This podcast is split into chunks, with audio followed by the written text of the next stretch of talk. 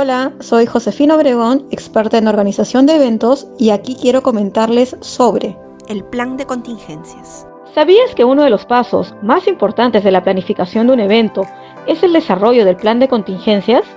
Es decir, cómo prepararnos para aquellas situaciones que pueden poner en riesgo el evento y por ende la imagen de nuestro cliente?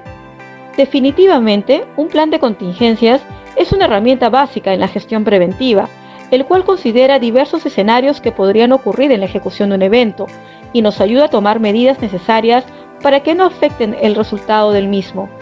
Como pasos a seguir, debemos identificar, según la naturaleza del evento, cuáles son esos riesgos, evaluarlos, brindar las asignaciones de prioridades, conocido como el Plan B, verificar que sea viable, ensayarlo y tenerlo listo.